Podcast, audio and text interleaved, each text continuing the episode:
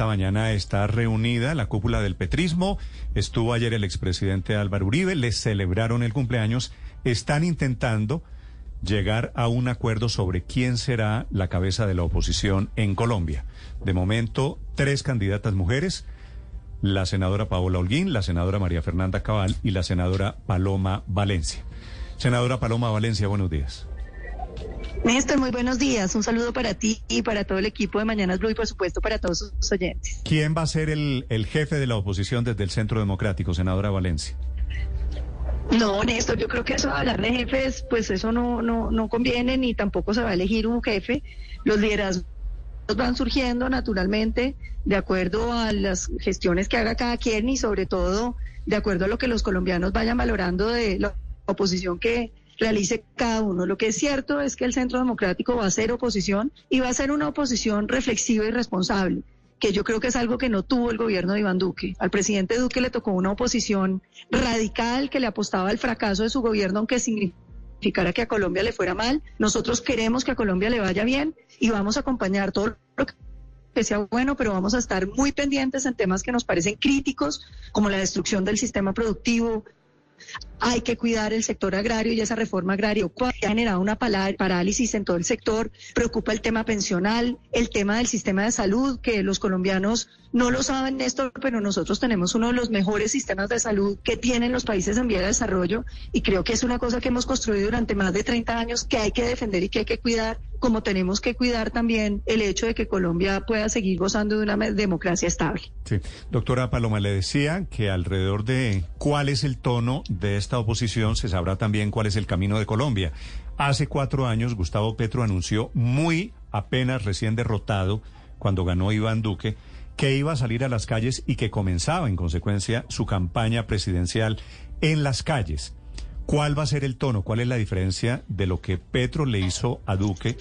¿Cómo lo va a manejar el uribismo haciéndoselo a Petro?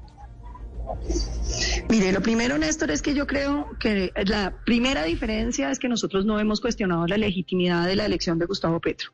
Cuando ganó Gustavo Petro, todo el Centro Democrático reconoció su elección. Lo primero que hizo Gustavo Petro fue decir que este era un gobierno ilegítimo.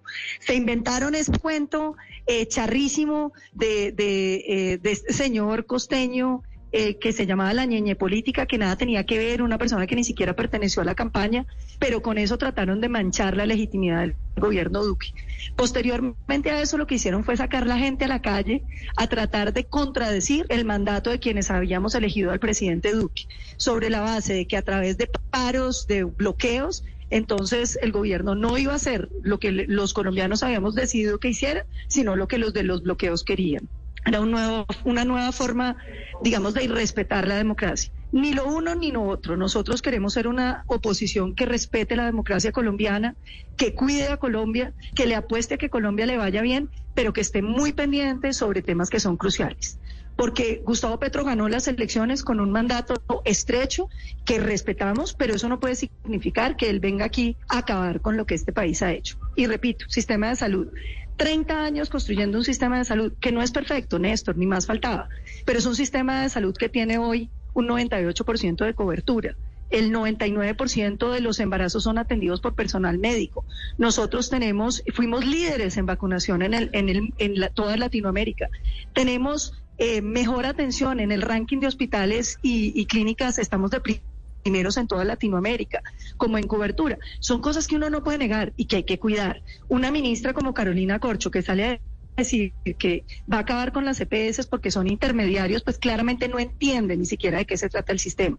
Segundo, nosotros tenemos que cuidar el sistema productivo, no porque como dicen es que queremos cuidar los ricos, no, es que la productividad de las empresas son las que generan crecimiento económico, que nos ayuda a superar pobreza, a generar empleo, que pagan impuestos para la política social. Entonces, esas amenazas de impuestos altísimos lo que han hecho es que los colombianos estén cerrando empresas, estén reduciendo, estén sacando la plata, incluso incluso que muchas multinacionales estén pensando en no abrir en Colombia. Nosotros tenemos que lograr que la economía siga creciendo al, ritmo que estamos para que haya una posibilidad de superar realmente la pobreza y de generar empleo.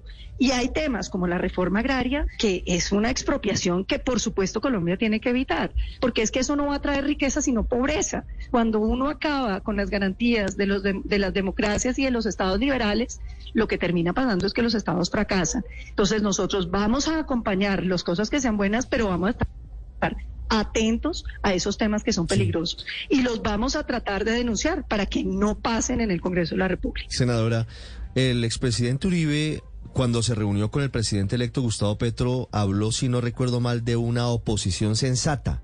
Y usted nos dice, vamos a levantar la voz en contra de los proyectos que consideramos que pueden ser inconvenientes para el país en la, en la visión del centro democrático. No tienen muchos acompañantes en esa oposición hoy, porque el Partido Conservador está más del lado del gobierno que de la oposición o de la independencia, y otros partidos que usualmente estaban con ustedes hoy no lo están. ¿Cómo se imaginan las discusiones en el Congreso? Teniendo las garantías que tiene la oposición, pero siendo menos que en otras oportunidades. Tal vez como nunca antes, la oposición va a ser muy reducida en el Congreso de Colombia.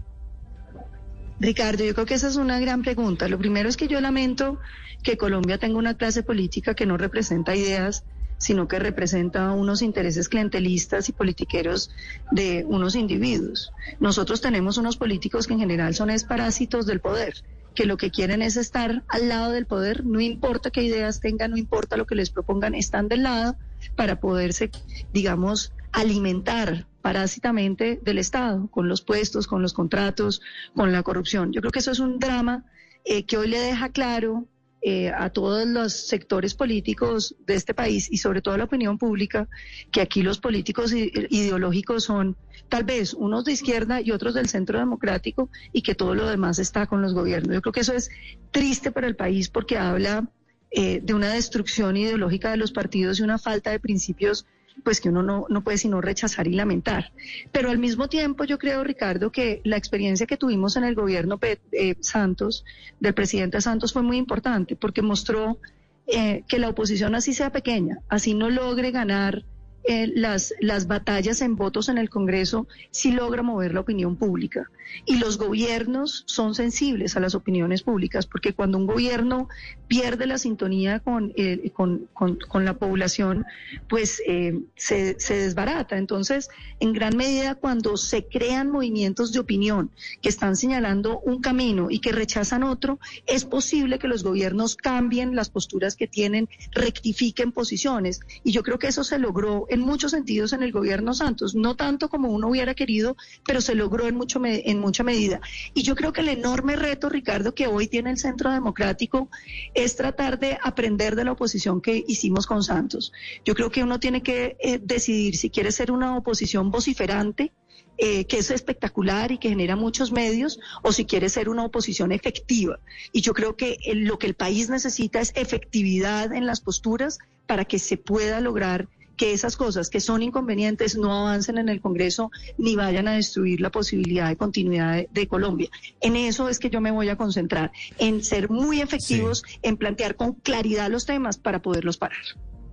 Doctora Valencia, la, la, artista colombiana Marvel tiene alguna aspiración política dentro del centro democrático o de pronto ustedes quisieran que ella eh, haga parte formal del centro democrático? Se lo pregunto porque ayer la vi eh, eh, en, un, en un encuentro que tuvieron ustedes, en una celebración, estuvo cantando, inclusive el expresidente Uribe le declamó y todos estaban muy contentos. Y bueno, pues hay que recordar su, su postura, la postura de Marvel a través de redes sociales con posiciones muy fuertes en contra del grupo político que ganó la, la presidencia. ¿Hay interés de que esté en el centro democrático? Pues primero yo no, no, no sé si Marvel tenga o no intereses políticos, yo me imagino que no, pero yo creo que es muy importante esa cercanía de algunos sectores culturales con la política, eh, porque de, del otro lado usted encuentra muchísimos artistas, muchísimos actores haciendo activismo político de la izquierda.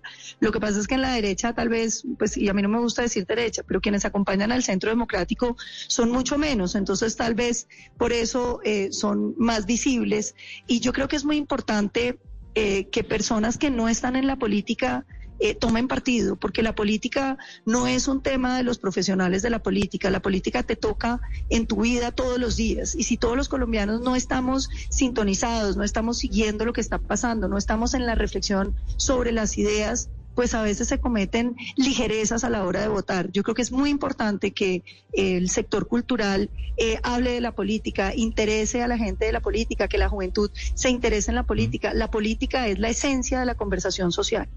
Sí. Es la senadora Paloma Valencia sobre esta cumbre ayer y hoy del uribismo. A mí me da la impresión de que estaban buscando la jefatura o el liderazgo para marcar el tono en la relación con el gobierno Petro. Me dice la senadora Valencia, no va a haber jefaturas eso saldrá espontánea y naturalmente. Doctora Paloma Valencia, gracias por estos minutos. Muchísimas gracias, Néstor. Un saludo para ti, para todo el equipo y para todos los oyentes. Feliz día.